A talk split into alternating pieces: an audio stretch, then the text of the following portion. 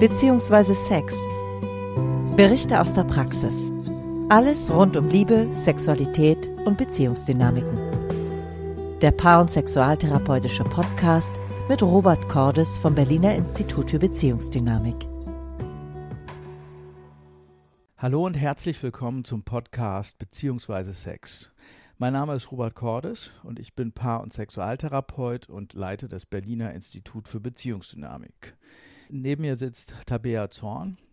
Hallo Tabea. Hi, ich bin Psychologiestudentin und ich habe das Vergnügen, Robert ganz verschiedene Fälle vorzustellen, mit denen wir dann ja ganz verschiedene Themen aufarbeiten können und davon lernen können. Ja, und ich freue mich immer, dass du so tolle Fälle da auch äh, mitbringst. Du hast ja auch gesagt, dass du diesmal wieder einen Fall hast, der in Richtung äh, offene Beziehung geht, ne? Genau, und zwar hat uns Tobias geschrieben. Ich lese einfach mal seine Nachricht vor. Hi Robert, ich bin mit meiner Freundin seit circa anderthalb Jahren zusammen. Unsere Beziehung ist zu 95 Prozent absolut fantastisch. Wir sind bis heute sehr ineinander verliebt, haben tollen Sex, gemeinsame Pläne und Ziele, lachen viel gemeinsam und, und haben an sich eine gute Kommunikation, sodass wir die meisten Probleme relativ schnell aus der Welt schaffen können. Die einzige Herausforderung besteht darin, dass wir unterschiedliche Vorstellungen haben, wie monogam wir in Zukunft unsere Beziehung gestalten wollen. Ich habe in meiner Vergangenheit vielfältige sexuelle Erfahrungen gesammelt, jedoch weniger festere und lang andauernde Beziehungen gehabt. Ich kann mir aktuell schwierig bis gar nicht vorstellen, für immer in einer monogamen Beziehung zu leben und nie wieder in irgendeiner Form eine andere Frau zu treffen, einen ersten Kuss zu haben oder mit jemand anderem zu schlafen. Ich habe dieses Bedürfnis bei meiner Freundin bereits beim Kennenlernen angesprochen. Meine Freundin hingegen, die hatte vorher eine längere Beziehung und ein paar Affären und tut sich sehr schwer mit dem Gedanken, die Beziehung in irgendeiner Form zu öffnen. Sie hat aktuell kein Bedürfnis nach Intimität mit anderen Männern. Jetzt ist das Thema offene Beziehung vor circa einem halben Jahr zum ersten Mal so richtig zur Sprache gekommen und hat sich seitdem Stück für Stück intensiviert. Vor ein paar Wochen habe ich mich im Einverständnis von meiner Freundin tatsächlich mit einer anderen Frau getroffen und mit ihr rumgeknutscht. Für mich war das eine absolut schöne Erfahrung, welche die Liebe zu meiner Freundin in keinerlei Weise geschmälert hat. Für meine Freundin war es jedoch eine sehr schmerzhafte Erfahrung, so dass wir gerade etwas ratlos sind, wie wir weiter vorgehen sollen. Tolle Frage. sehr komplex. Jetzt wollen wir mal gucken, dass wir uns da ähm, auch, äh, ja, dass wir nicht so ausschweifen an der Stelle. Ja. ja, das stimmt. Aber was sind jetzt so deine ersten Gedanken, die du hast, wenn du so einen Fall hörst? Na, erstmal klingt das ja so, als wenn die beiden sich jetzt auf eine Beziehungsform einigen müssten, so im Sinne von offene Beziehung oder eben nicht, und als wenn sie einen Konflikt haben. Eine Person will, die andere will eben nicht oder weniger. Ne? Und für mich ist immer Folgendes interessant, nämlich an welcher Stelle ist dieses Bedürfnis aufgetaucht nach sowas wie Öffnung bei Tobias. Und also an welchem Punkt oder Zeitpunkt in der Beziehung? Ja, zum Beispiel. Ja, was war da los oder wie hat sich die Beziehung entwickelt? Ähm, ja, ich meine, beide sind ja relativ fortschrittlich. Das heißt, sie haben anscheinend sich schon beim Beziehungsauftakt darüber unterhalten und er hat schon gesagt, ich brauche auch ähm, andere Erfahrungen da noch. Und ähm, sie hat es ihm dann irgendwann auch anscheinend so ähm, erlaubt oder gesagt, mach mal und folgt dem. Und das ist natürlich die nächste Frage, was treiben die beiden da? Ja, ist es wirklich eine Frage, äh, wo es darum geht, worauf verständigen wir uns? Wie gehen wir jetzt in Zukunft mit diesen Bedürfnissen um? Vielleicht aber auch geht es darum, und das ist immer so eher mein Job, zu gucken, was ist eigentlich los momentan in der Beziehung. Wofür machen die beiden das? Was treiben sie da eigentlich? Und was zeigt sich jetzt im aktuellen Beziehungsstatus, den die beiden haben? Also du meinst, dass dieses Verlangen nach einer offenen Beziehung eigentlich einen ganz anderen Konflikt ja nach oben bringt? Ist denkbar. Also manchmal ist ja so, also er drückt es ja so aus, so im Sinne von, das sind so die Worte, die mir auffallen. Nie wieder werde ich mit einer anderen Person oder einer anderen Frau in dem Fall. Und ähm, ja, für immer. Und also wenn ich das schon höre, ich weiß nicht, wie es dir geht, aber da steigt bei mir auch der Innendruck. Ja, denke ich jetzt für immer und ewig und ja.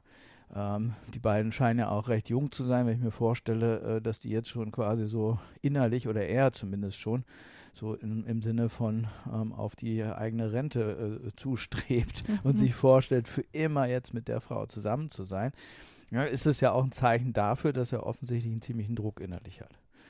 Und mit anderen Personen in dem Fall rumknutschen zu wollen oder sich, sich auch sexuell einlassen zu wollen, heißt ja nicht immer, dass man etwas, ähm, ja, dass man ähm, kann auch zum Beispiel bedeuten, dass er flüchtet vor einer bestimmten Zone, die sich momentan in der Beziehung auftaucht. Ja. Was könnte das zum Beispiel sein?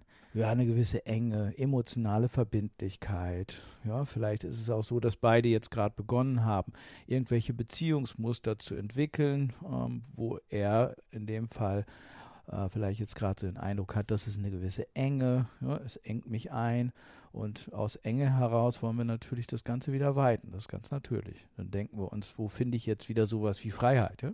Mhm. Kannst du mal auch ein Beispiel für Beziehungsmuster geben? Na, Beziehungsmuster wäre in dem Fall, dass beide zum Beispiel, äh, was nicht selten der Fall ist, dass solche Themen wie offene Beziehung dann auftauchen, wenn beide zusammenziehen. Also meinetwegen haben die vorher äh, getrennte Wohnungen gehabt, sich gegenseitig besucht oder sogar eine Fernbeziehung zum Beispiel. Und dann hat man es viel leichter, so eine Art Sehnsucht aufrechtzuerhalten. Dann freut man sich vielleicht und sagt, ach, am Wochenende sind wir wieder verabredet und dann werden wir dies, das und jenes machen. Und wenn dann quasi Alltag einzieht, dann kann es sein, dass beide sich im Alltag ganz anders wahrnehmen. Nicht mehr so als Liebhaberin und Liebhaber, sondern so aus so einer Alltagspersönlichkeit heraus. Ja, dann kann es zum Beispiel sein, dass sie so den Eindruck hat, ach Gott, immer äh, lässt er den Abwasch stehen und er sagt unter Umständen, ähm, ja, immer motzt sie irgendwie rum oder umgekehrt. Ja? Also das ist in der Regel austauschbar. Und dann entstehen so feste Muster. Ja? Oder abends geht eine Person von beiden früher ins Bett als die andere und wünscht sich aber, dass die andere auch ins Bett geht. Die kann aber nicht schlafen zum Beispiel. Ja? Mhm. Oder einer, einer von beiden oder eine von beiden äh, schnarcht oder so. Ja? Und die andere Person traut sich nicht, das zu sagen oder ja, fühlt sich vielleicht auch im Bett bedrängt, wenn beide zusammen in einem Ehebett oder so im Gemeinschaftsbett schlafen. Ja? Also würdest du sagen, die Sehnsucht nach einer offenen Beziehung ist auch die Sehnsucht nach etwas, was gerade in der aktuellen Beziehung nicht erfüllt wird? Das könnte man so sehen, das würde ich auch immer natürlich fragen, ähm, aber ich glaube, da gibt es noch so was Grundsätzlicheres. Das hast du ja so grundsätzlich in der Psychologie, das ist so wie die Quadratur des Kreises, könnte man sagen. Wir haben zwei Grundbedürfnisse, das ist einmal, wir wollen Bindung erfahren in unserem Leben und sowas wie Autonomie. Ja? Mhm. Das kannst du ja auch so in der kindlichen Entwicklung mitkriegen oder auch äh, die Hirnforschung spricht auch davon, ja, dass wir so zwei grundsätzliche Bedürfnisse haben, die wir eigentlich Zeit unseres Lebens versuchen zu, ja, unter einen Hut zu bringen. Das heißt, irgendwo suche ich Bindung, ich möchte dabei sein, ich möchte vielleicht auch dauerhafte Liebe erfahren, Commitment erfahren. Und wenn das der Fall ist, dann kann es sein, dass die autonome Seite sich meldet und sagt, hier, ja, Jetzt hast du aber zu viel Bindung. Du musst auch gucken, dass du selber noch ein bisschen Luft atmen kannst und auch als eigenständiges Wesen quasi ähm, spürbar bleibst für dich persönlich. Ja?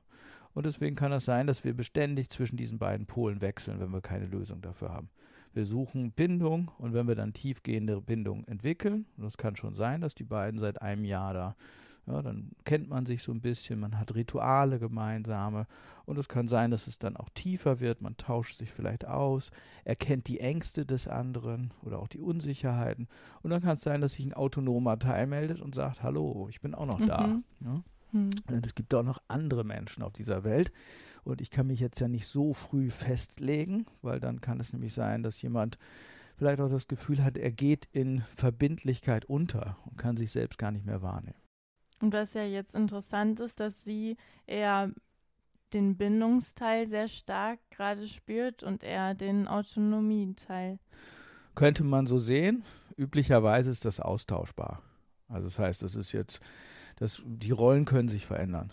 Also das ist manchmal so, dass ein, ein Beziehungsteil, sage ich mal, oder ein Part der Beziehung das dauerhaft übernimmt und so für die Bindung plädiert, so wie so eine Partei der Bindung, ja. Mhm. Und hier, komm, es kann nicht eng genug werden oder komm doch endlich mal ins Nest und lass uns doch mal wirklich Tiefe und Nähe begründen. Und der andere Teil steht eher so für die Autonomie. Ja. Das kann aber auch im Laufe einer Beziehung wechseln.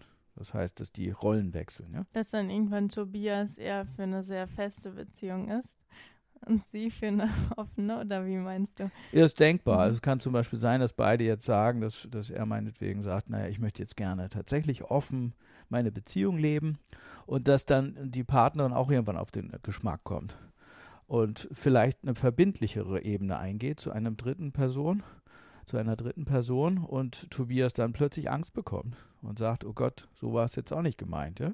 Mhm. Also ich wollte zwar ein bisschen Freiheit, aber dass du jetzt tatsächlich auch emotionale Bindung eingehst oder tiefere Bindung eingehst, ja, ich wollte eigentlich nur so ein bisschen was weiß ich, rumknutschen oder in der Gegend rumvögeln.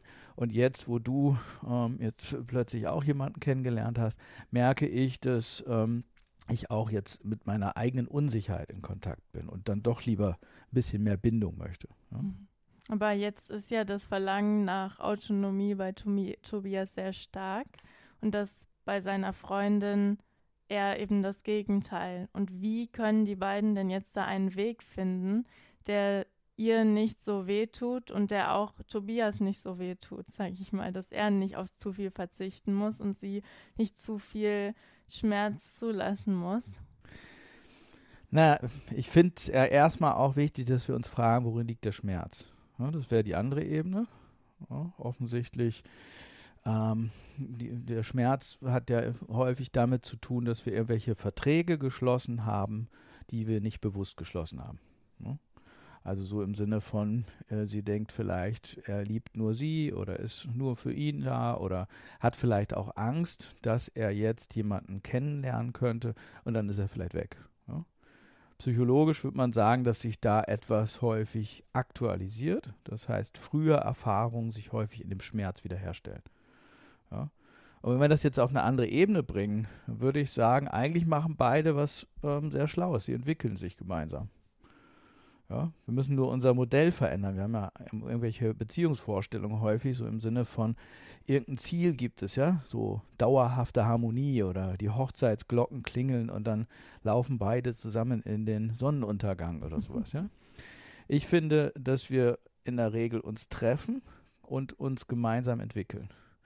Und Entwicklung geschieht immer an den schmerzvollen Punkten. Das heißt, wir werden immer bewusst gemacht oder durch den Partner bewusst gemacht, welche Punkte in uns es gibt, wo wir potenziell nicht auf unserer Seite sind oder wo wir vielleicht kindliche Gefühle äh, oder an kindlichen Wunden festhalten oder festhängen. Ja, und häufig ist es so, dass gerade in guten Beziehungen dieser Entwicklungsaspekt besonders deutlich ist. Warum? Naja, weil wenn, ne, wenn, wenn sowas wie Liebe im Spiel ist, dann könnte man sagen, dass wir immer auch erinnert werden an die ersten Beziehungen in unserem Leben. Ja? Weil es besonders tief geht, könnte ich sagen. Also die ersten Beziehungen mit unseren Eltern oder Liebesbeziehungen? Ja, man könnte sagen, äh, als wir kindlich waren oder Kinder waren, dann hatten wir ja bestimmte Beziehungen, die waren über äh, oder sehr verbindlich, weil wir auch keine andere Wahl hatten. Ja, und es kann sein, dass wir da ganz bestimmte ähm, Gefühle erfahren haben oder auch Zustände erfahren haben. Zum Beispiel, dass wir Angst hatten, dass einer geht oder dass wir vielleicht Angst hatten, dass irgendwie eine Lüge auffliegt ja, oder dass wir unsicher sind oder nicht das bekommen, was wir eigentlich haben wollen oder dass wir unzulänglich sind. Ja. Und es kann sein, es ist meistens so, dass wir diese frühen Erfahrungen, die wir gemacht haben, vor allen Dingen in, in ja, Eltern, Großeltern, familiären Bindungen, dass wir die lange Zeit verdrängen. Und dann treffen wir plötzlich einen Partner und denken, ja, jetzt klingeln die Hochzeitsglocken und wir laufen da irgendwie in den Sonnenuntergang oder reiten auf einem weißen Pferd in den Sonnenuntergang oder sowas. Und dann meldet sich das Unbewusste ja, und sagt, hier, da war doch noch was guck mal hier in deiner Vergangenheit, als du das erste Mal eine sehr tiefgehende Beziehung erfahren hast, da hat es auch ziemlich wehgetan, weil meinetwegen einer von beiden gegangen ist, du vielleicht auch nicht die Liebe erfahren hast, die du ja, die du haben wolltest. Ja, vielleicht sind auch Dinge offen geblieben, vielleicht hast du auch Angst, Angst gehabt damals, ja. So.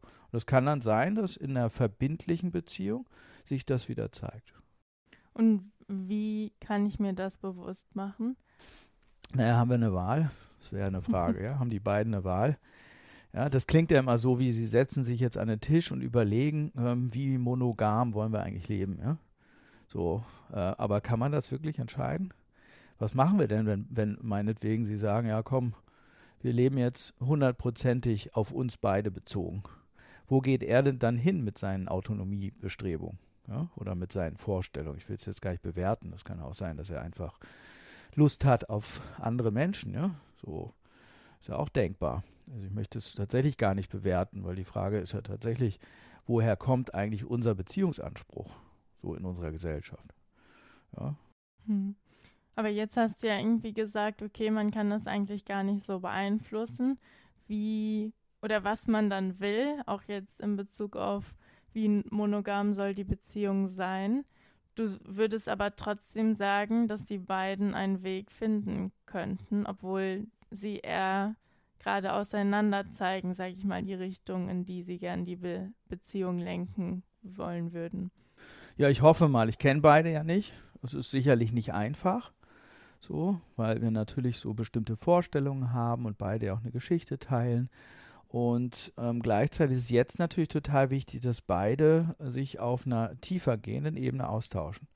Zum Beispiel, was ist für Sie persönlich der Schmerz? Worin liegt er? Ja? Weil eins ist ja auch wichtig, er kommt zurück, ähm, nachdem sie ihm das quasi erlaubt hat oder ihm auch gesagt hat, jetzt geh oder so. Ja, sie war eingeweiht, was erstmal ein sehr wichtiges Kriterium ist. Meist passieren die Dinge ja heimlich. Ja?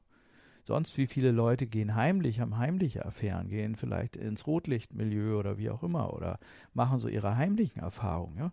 Und das finde ich schon mal ziemlich fortgeschritten, dass sie sagt, ja, okay, du bist ein eigenständiger Mensch, vielleicht hat sie das so gesagt, ich weiß es nicht genau, ja, folg dem, wenn dir das wichtig ist, ja, ich möchte dir nicht im Wege stehen. Und das Wichtige ist ja, es kann dann sein, dass seine Liebe ihr gegenüber sogar wächst. Ja?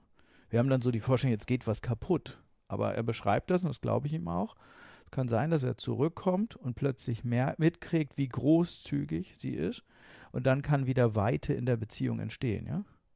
Dann kriegt er vielleicht mit, dass auch seine Autonomiebestrebungen Raum haben in der Liebe, die beide begründet haben, ja. Und dann kann das wachsen. Dann können sie wirklich mitkriegen. Und dann kann es auch sein, dass er plötzlich seine Partnerin ganz anders sieht und mitkriegt, dass sie eine großzügige und auch kraftvolle Frau ist, weil sie eben das nicht nur gestatten kann, sondern dass sie offen damit umgehen können. Ja. Beide sollten jetzt allerdings tiefergehend miteinander sich austauschen. Und wie kann man das fördern? Ich meine, das ist ja immer äh, leicht gesagt, okay, wir reden jetzt mal tief, aber es gibt ja unterschiedliche Tiefen oder wie tief man dann wirklich auch redet. Ja, das ist richtig. Wir können natürlich immer nur so reden, wie wir, wie wir, ähm, wie unser Bewusstheit oder unsere Bewusstsein das Ganze vorgibt. Ne?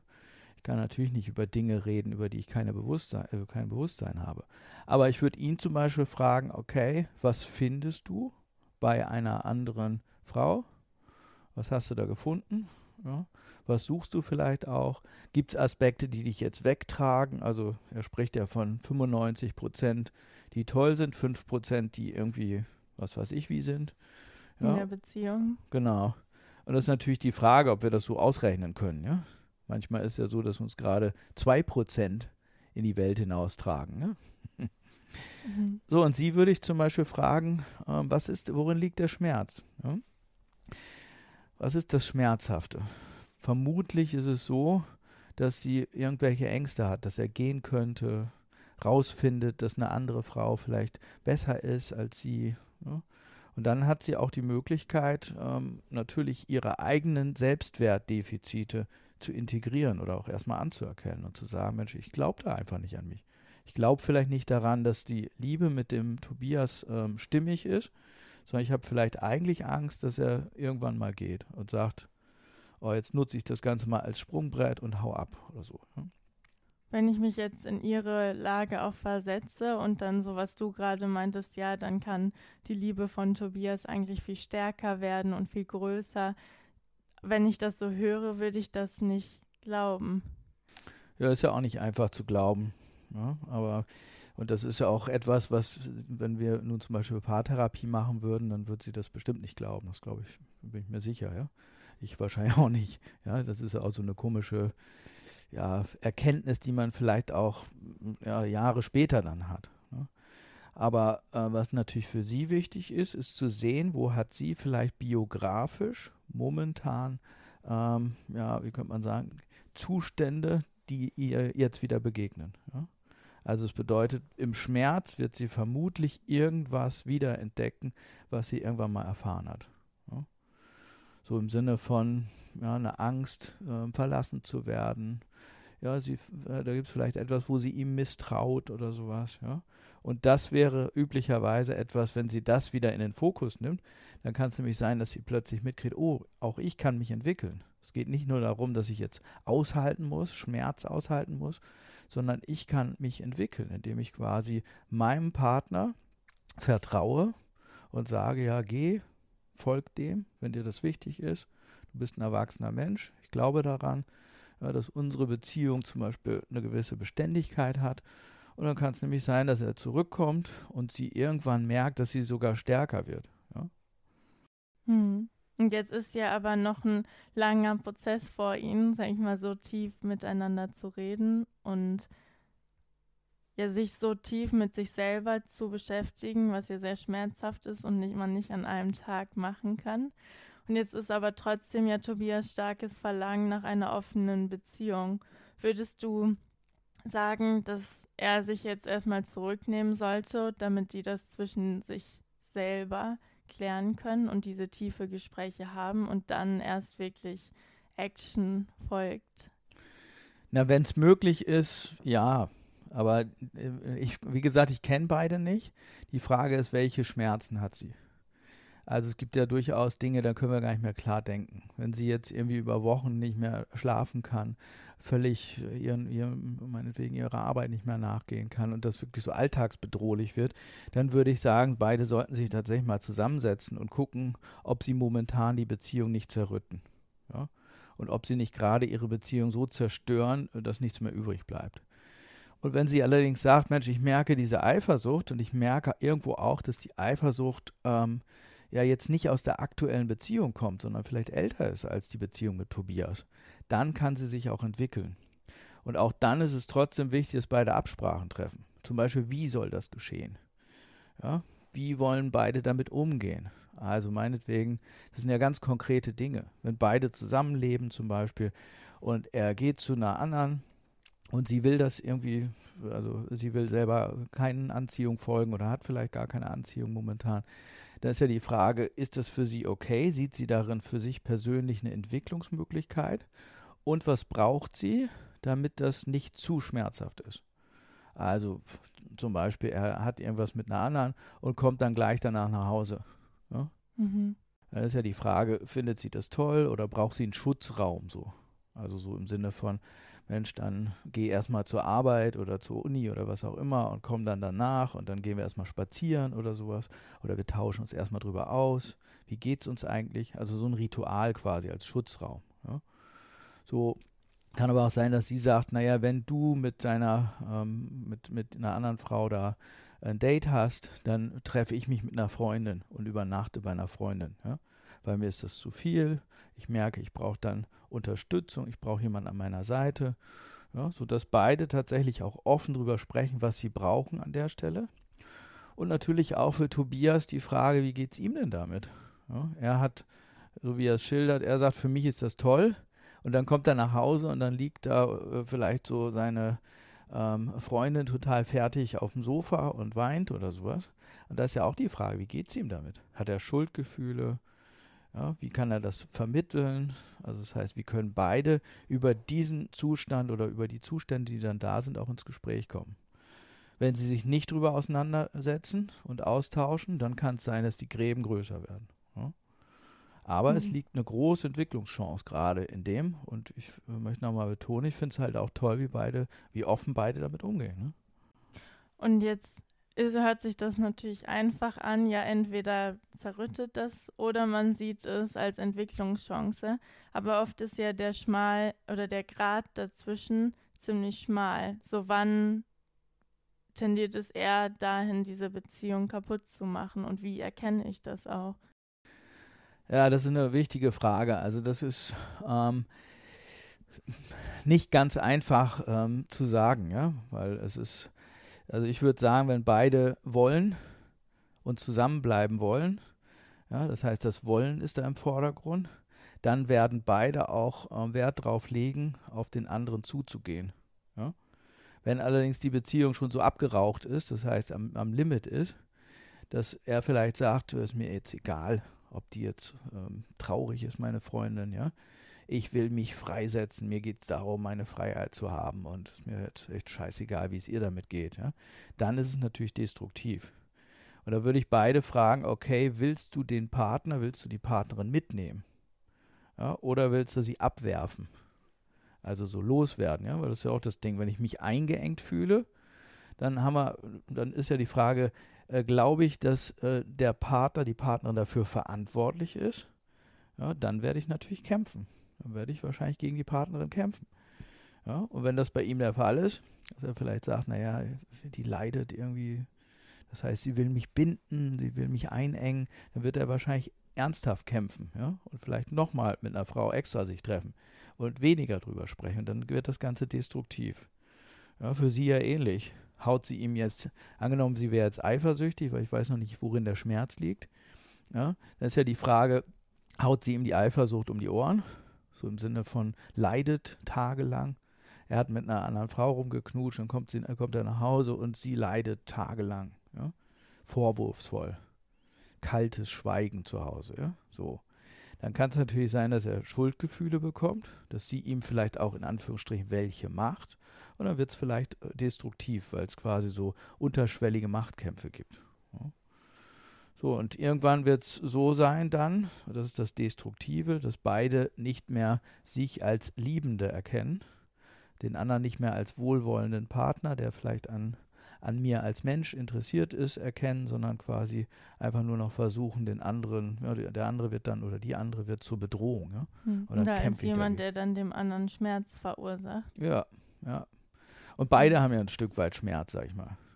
Ja, und das eins finde ich nochmal wichtig wir haben immer so die Vorstellung, ja, wenn das dann mal so weit ist, ja, dann müssen wir handeln und jetzt ist ihr was schiefgelaufen oder so. Ich gehe davon aus, das ist schon immer da gewesen. Ja? Und jetzt zeigt es sich. So wie eine Wunde, sage ich mal. Ja? Was ist schon immer da gewesen? Ja, sein Autonomiebedürfnis und ihr, weiß ich nicht genau, dieser Schmerz unter Umständen. Und bei ihm ist ja eigentlich auch ein Schmerz, liegt dem zugrunde. Ja? Mhm. Also, weil die Frage ist ja, wenn er dem nicht folgt, wie geht es ihm denn? Ja?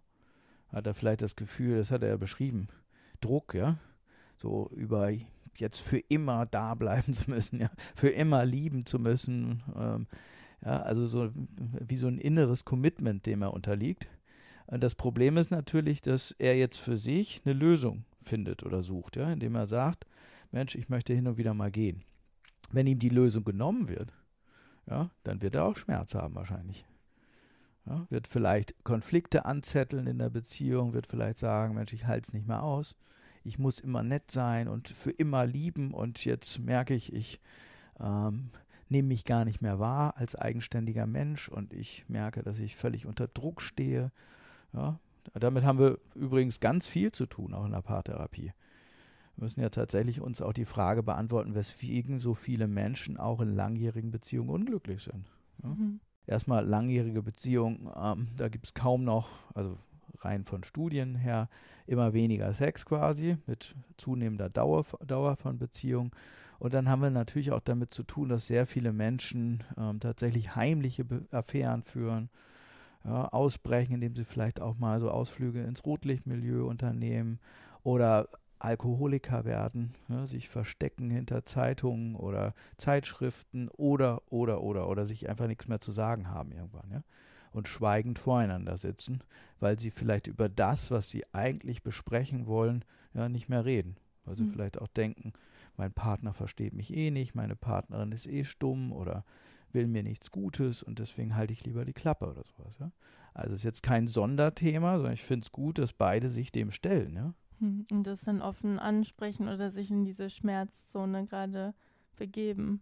Ja. Aber Tobias hatte ja schon von Anfang an in der Beziehung gesagt, hey, ich kann mir das nicht vorstellen, für immer monogam zu bleiben. Und wäre ich jetzt am Anfang da gewesen und hätte das gehört, hätte ich eigentlich schon voraussagen können, dass irgendwann dieser Punkt kommen wird, wo sie ja damit in, in Krise geraten. Ja, ist interessant, oder? Weil das würde ich sie dann natürlich auch fragen. Hat sie da nicht hingehört? Hat sie sich vielleicht überlegt, ah, das wollen wir doch mal sehen, ob ich den nicht einkassieren kann? ja, aber das ist ja, man kann manchmal tatsächlich schon zu Beginn einer Beziehung auch erahnen, welche Spiele gespielt werden. Ja? Welche Themen beide durcharbeiten, welche Entwicklungsschritte beide, beiden bevorstehen. Ja? Mhm. Weil das ist hier ja der Fall. Und übrigens, das ist eben ein sehr, sehr wichtiges Kernthema. Ja? Also immer, ich könnte auch sagen, immer dann, wenn wir committed, heißt verbindlich lieben, das heißt, wenn eine Beziehung an Tiefe gewinnt, dann gibt es immer auch einen Teil in uns, der sagt, ich möchte aber auch autonom sein. Ich habe irgendwo auch Angst, unterzugehen, ja, als ich selbst nicht mehr spürbar für mich sei, selber zu sein, ja. Nur noch so ein bloßes Anhängsel der Beziehung zu sein oder so, ja. Und wie Menschen damit umgehen, ist immer unterschiedlich. Ob sich Leute nun, und einige haben bessere Lösungen, also Lösungen, die gut geeignet sind, sowas auszubalancieren, andere eben nicht so gute.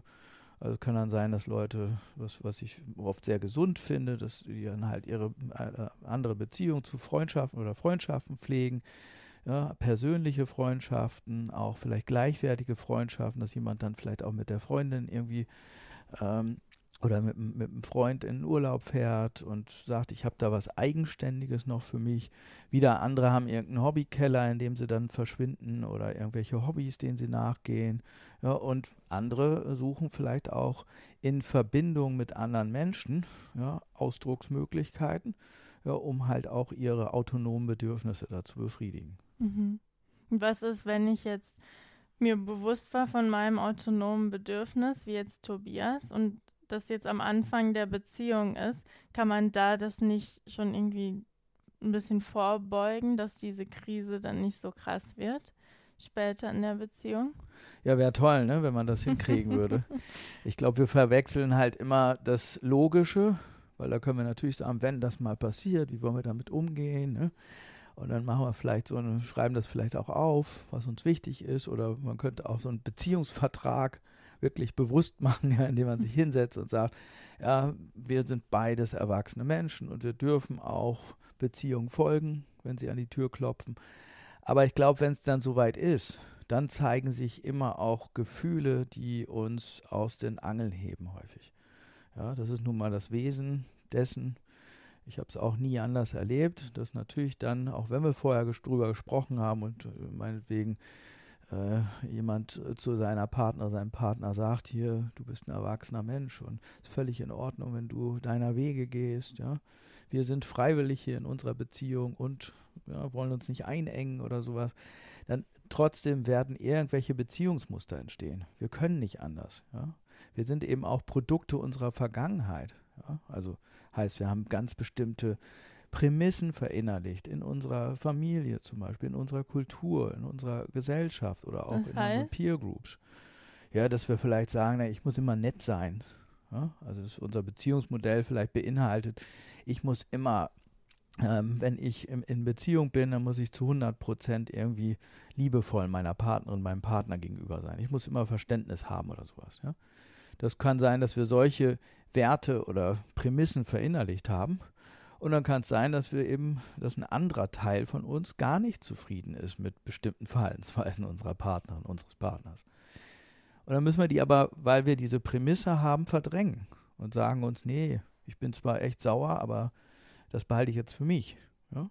Und dann kannst du zu solchen 5%, wie Tobias äh, äh, äh, anspricht, kommen. Ne? Dass er sagt, 95% sind super, aber dann gibt es 5%, ja, wo er, die er vielleicht auch für sich behält, wo er vielleicht auch sagt, naja, spreche jetzt nicht drüber, weil 95 Prozent sind ja super und ich will immer lieben.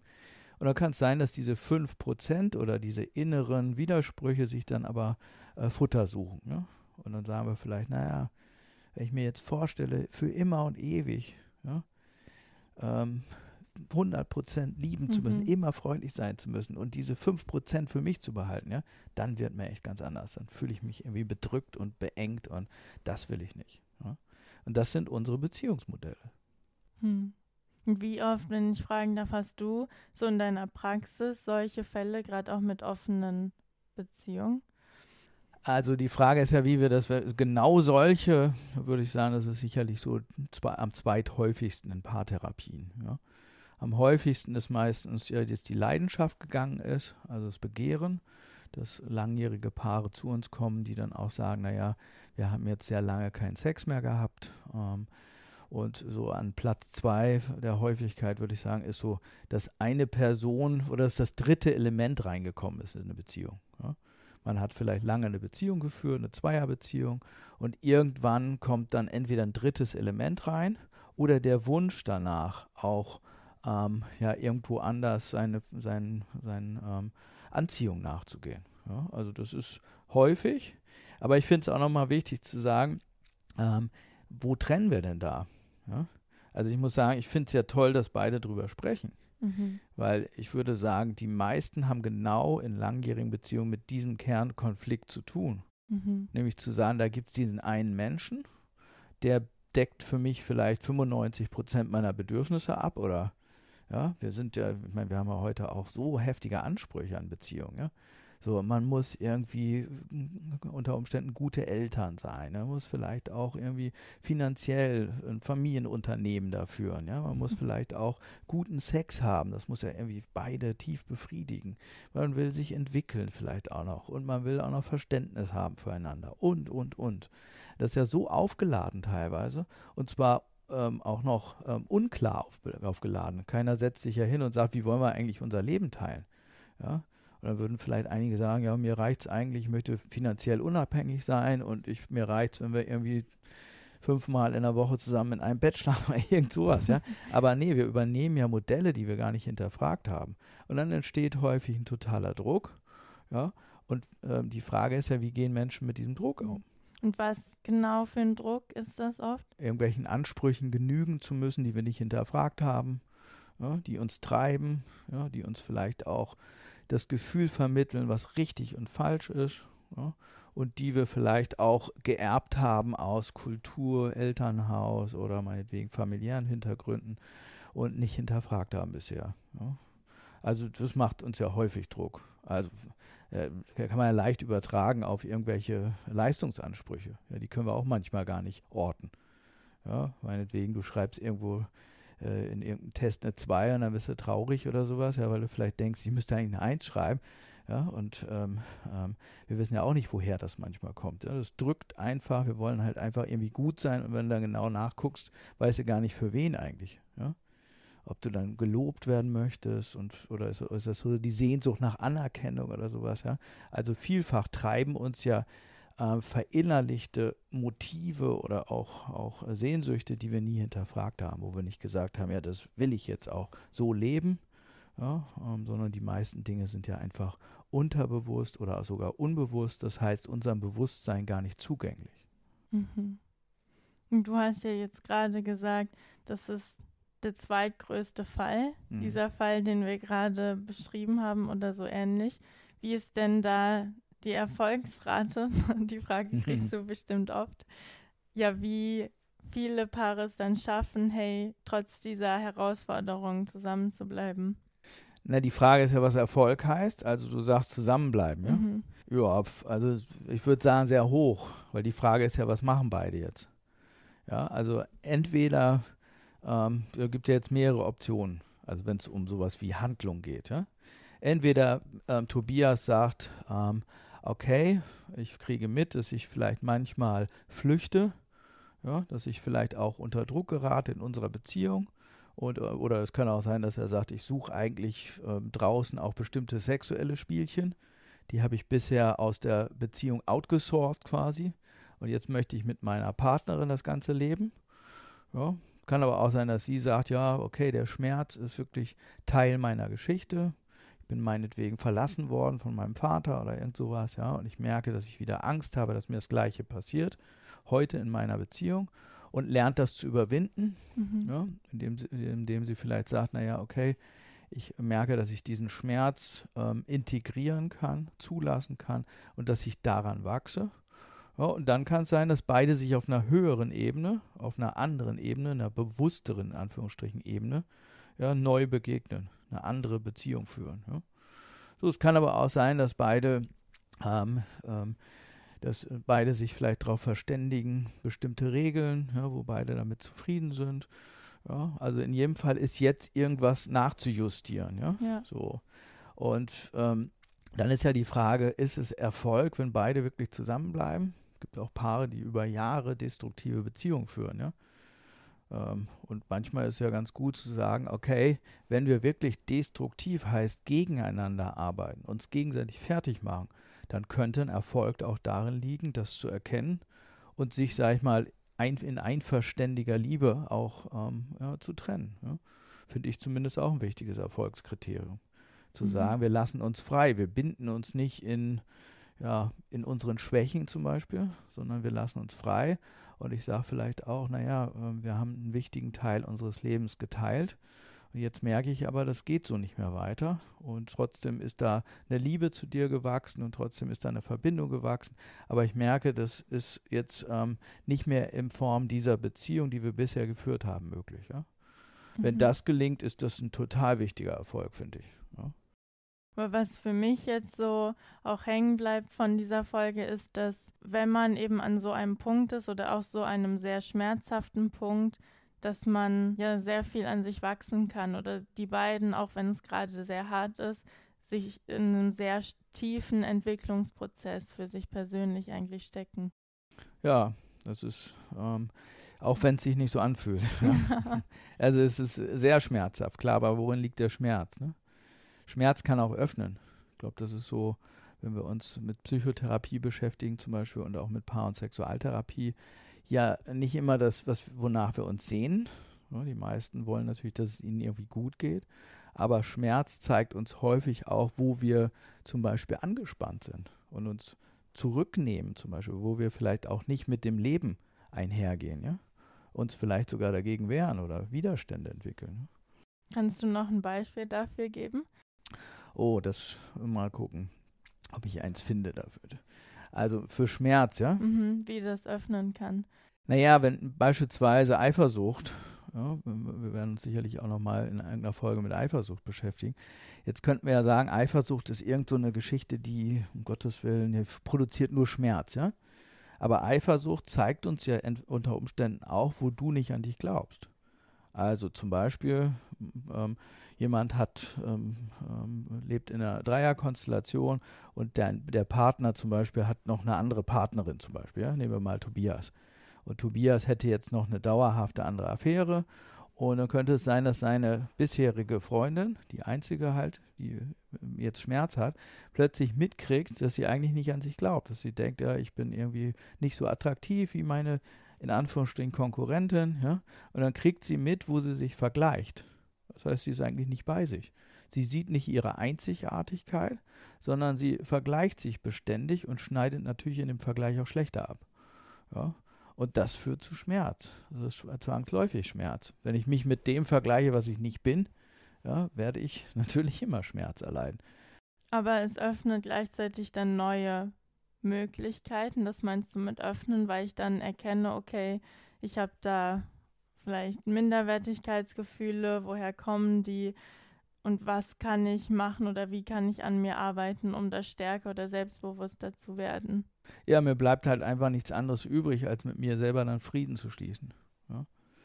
Weil äh, ähm, ähm, meine Partnerin in dem Fall mich vielleicht damit konfrontiert, mit meinen Mhm. Defiziten.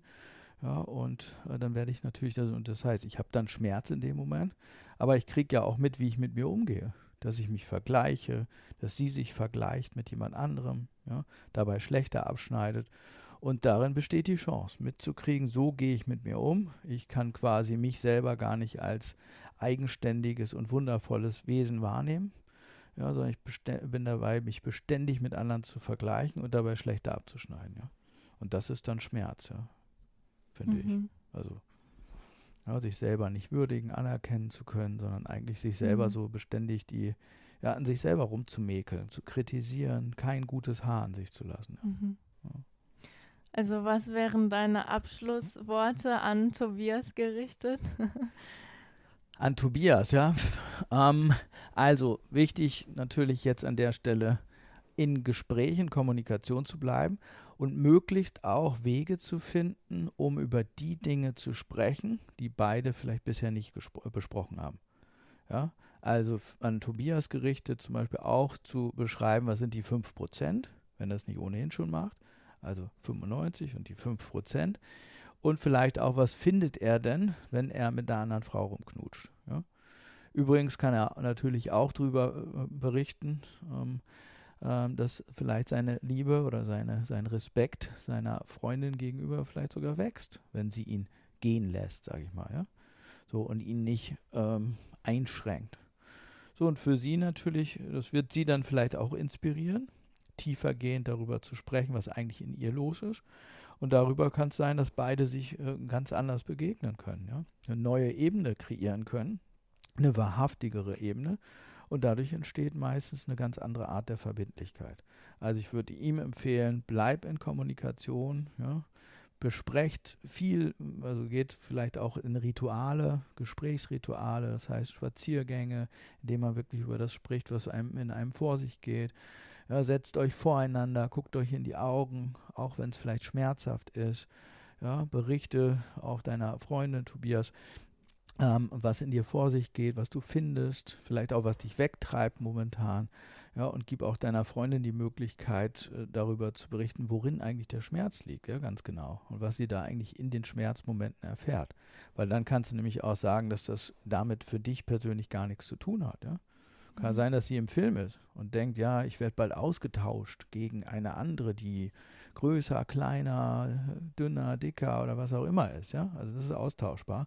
Und wenn er das hört, kann es zum Beispiel sein, dass Tobias sagt, Mensch, darum geht es mir zu keiner Zeit. Ich merke, Mhm. dass ich dich total liebe und dass meine Liebe auch größer wird. Ja. Gerade weil ich gehen kann und Autonomie und Bindung bei dir in unserer Beziehung zusammenbringen kann. Ja. Was ich ja spannend finde, ist, wir reden über offene Beziehungen, aber dass dieser Prozess des Öffnens diese Beziehung eigentlich viel enger machen kann, was ja eher sich widersprüchlich anhört. Aber es fand ich sehr spannend, so während unseres Gesprächs das zu merken.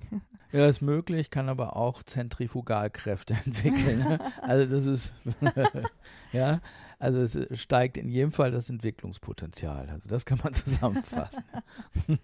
Ja, vielen, vielen Dank, Robert, für deine therapeutischen Weisheiten. Ja, vielen Dank auch übrigens an Tobias für diese tolle Frage. Ähm, und natürlich an dich auch, dass du ähm, das nochmal so aufgearbeitet hast.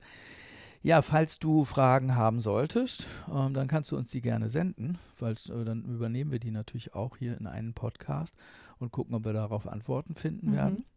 Ähm, erreichbar sind wir unter beziehungsdynamik.de, das ist die Seite des Berliner Instituts für Beziehungsdynamik. Da findest du E-Mail-Adressen, Kontaktformulare, auch natürlich über facebook.com slash äh, Paartherapie oder halt ähm, über unser Instagram-Profil Beziehungsinstitut für Beziehungsdynamik.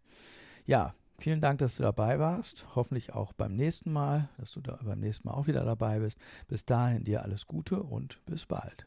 Bis dann. Dir hat dieser Podcast gefallen? Dann klicke jetzt auf Abonnieren und empfehle ihn weiter. Bleib immer auf dem Laufenden und folge uns bei Twitter, Instagram und Facebook. Mehr Podcasts findest du auf meinpodcast.de.